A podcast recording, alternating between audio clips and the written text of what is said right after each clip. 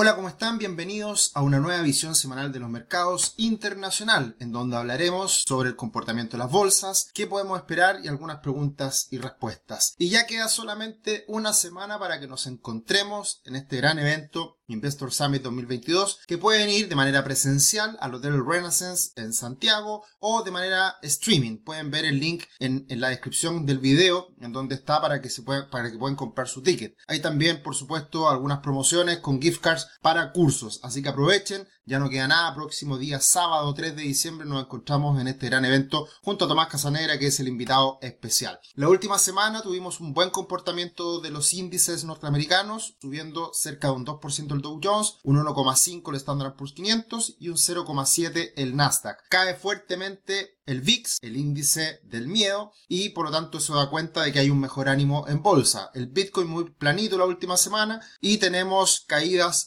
crudo en el petróleo WTI, que lo estaremos viendo más adelante en un gráfico, y más o menos estable el oro y el cobre. Lo que podemos apreciar en el tablero general es que está mayoritariamente en verde. Como decía esta estadística, que a partir de mitad del mes de noviembre teníamos una buena estadística histórica para la bolsa norteamericana, asociado también al Día de Acción de Gracias, en donde también existe una buena estadística, un buen comportamiento en bolsa hasta incluso el día de mañana. Veremos después qué pasa, porque precisamente estamos llegando a niveles de resistencia muy importantes en donde hay que tener en cuenta si es que se logran traspasar o si llegamos hasta ahí con este impulso del último tiempo. Las únicas empresas que no lo pasan tan bien esta última semana, como ha sido un poco la tónica en el último tiempo, Apple, Google y Amazon, las grandes tecnológicas que siguen ahí algo más débiles cuando el mercado en su conjunto ha estado bastante positivo en los últimos días. Y estamos hoy en día en medio del mundial, tenemos un webinar muy interesante que haremos esta semana respecto a lo mismo, el mundial de las inversiones. Vamos a hablar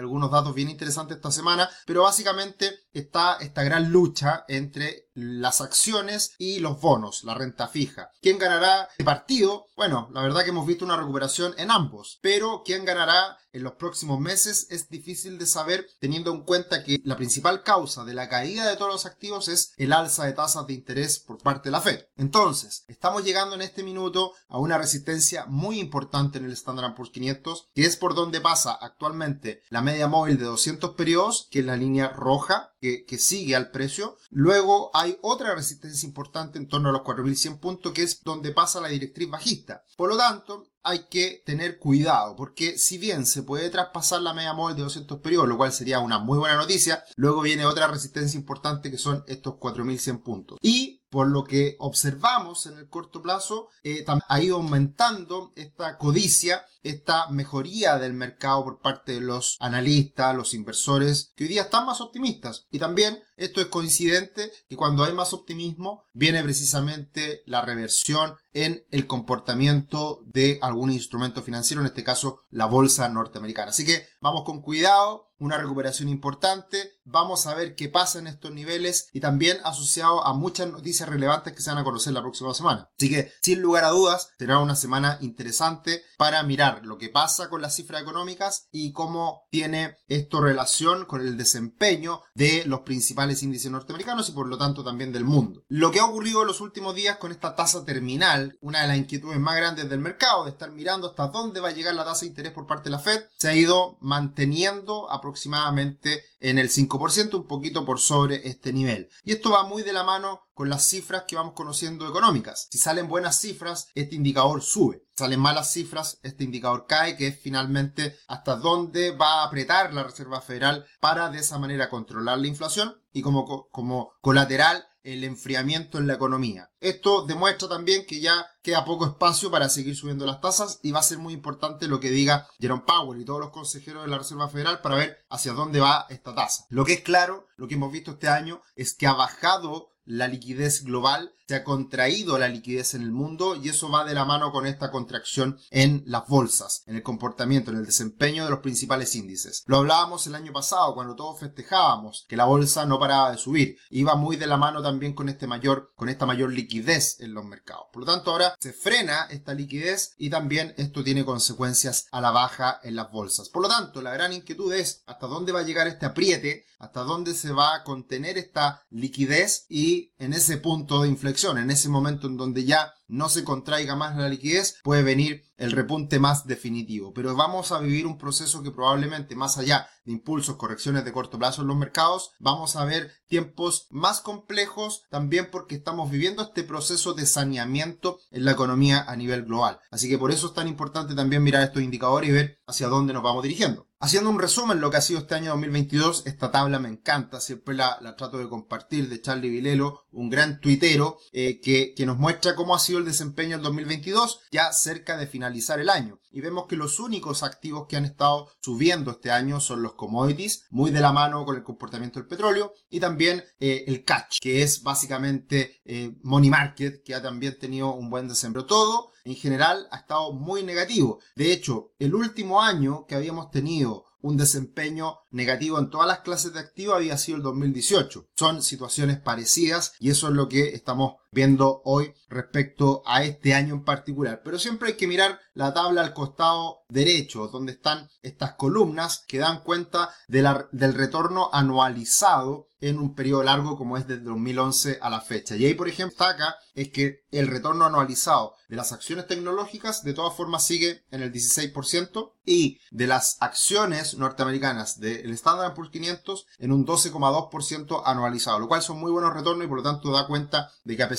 del año difícil que hemos vivido presente año, de todas formas son buenos retornos en el largo plazo y eso hay que proyectar de cara al futuro. Y mirando el desempeño de las principales bolsas en el mundo, Turquía es la que lidera y la segunda, sorpresa, Chile. Estamos en el segundo lugar de mejores retornos a nivel global, medido en dólares, muy de la mano con el comportamiento de Brasil, que también ha tenido un buen desempeño. La verdad que hay prácticamente 5 o 6 bolsas que ganan dinero este año en dólares, pero el conjunto de mercados a nivel global lo pasa muy mal, siendo los casos más extremos Rusia por supuesto y en segundo término Vietnam y Egipto. Así que ha sido un año difícil, ha sido un año de caídas generalizadas para los mercados y precisamente este ánimo de querer sacar la plata de Chile el año pasado y que tuvo consecuencia el año pasado en, todo, en todos los instrumentos chilenos, este año se revierte en cierta medida precisamente por estar muy castigado el mercado local. Tenemos una novedad en nuestro canal de YouTube. Síganos, compartan la información, hagan sus comentarios, denle me gusta a los videos, pero si se dieron cuenta y están atentos a nuestro canal, hicimos un directo, que fue una prueba. Ahí está el costado derecho, eh, con Matías hicimos una prueba de 12 minutos, estuvimos hablando un poquito de los mercados y anunciamos, o más bien, preguntamos qué les gustaría que hiciéramos en nuestro canal. Y salió una pregunta muy buena, o un consejo, una sugerencia muy buena. ¿Por qué no analizan una acción técnicamente? Y vamos a empezar desde el próximo martes, todos los martes esperamos hacerlo, un vivo con el análisis de una acción. En este caso vamos a partir con CAP, precisamente previo al Investor Summit, una acción que le gusta mucho a Tomás Casanegra, la estaremos analizando técnicamente, o sea, no miraremos sus fundamentos, hablaremos solamente del comportamiento de precios de CAP. Así que toda la semana estaremos analizando un instrumento, nos pueden pedir algún instrumento que les parezca interesante, ahí vamos a ir viendo las votaciones y de esa manera ir eligiendo semana a semana una acción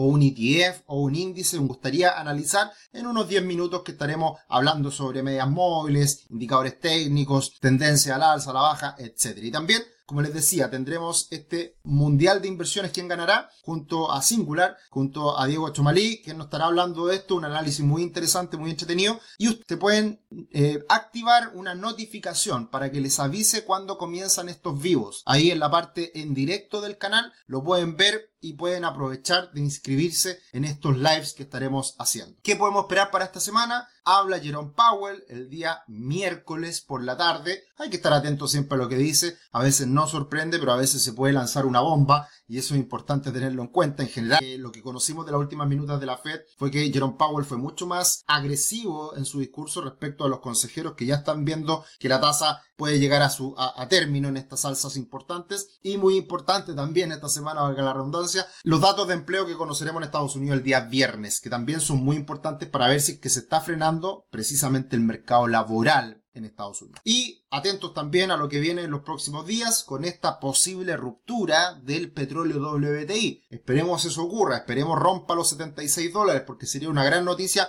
para el bolsillo del mundo, una gran noticia para seguir relajando las presiones inflacionarias. Así que atentos a los 76 dólares del petróleo y todo en la línea de lo que ya muchos analistas están anticipando, que va a caer la inflación. Acá hay un modelo de Alpine que demuestra que es muy probable que la inflación caiga de manera importante en lo que viene en los próximos meses. Eso ya en Chile al parecer es bastante, es bastante real. Esperemos que así ocurra y, y, por lo tanto seguiremos atención mes a mes. Algunos comentarios, algunas preguntas. Bueno, la verdad que muchas gracias siempre todas las semanas. Nos agradecen mucho ustedes. Felices de acompañarlos cada domingo. Y acá nos pregunta MTK, muy buena memoria. ¿Cuándo harán la noticia de cómo invertir en el fondo mutuo de Patrimon? No es un fondo mutuo, es un fondo de inversión. Ya está operando, pero todavía no lo lanzamos porque lo queremos hacer de manera fácil con la plataforma de inversión que tenemos nosotros en nuestra página web. Así que eso todavía estamos haciendo ahí unos ajustes. Siempre estas cosas demoran un poco más de lo que uno quiere. Así que prontamente le estaremos dando la información. Y se va a poder invertir en él, tanto sea clientes como también no clientes. Así que es una buena alternativa. Y vamos a explicar precisamente de en qué consiste. A modo de, de anticipo, lo que buscamos nosotros no es necesariamente más rentabilidad. De todas formas, tiene una muy buena rentabilidad de acuerdo a los backtesting que hemos hecho, pero lo más importante es dormir tranquilo y bajar el riesgo. Por lo tanto, es un fondo balanceado que ha tenido hasta ahora ya,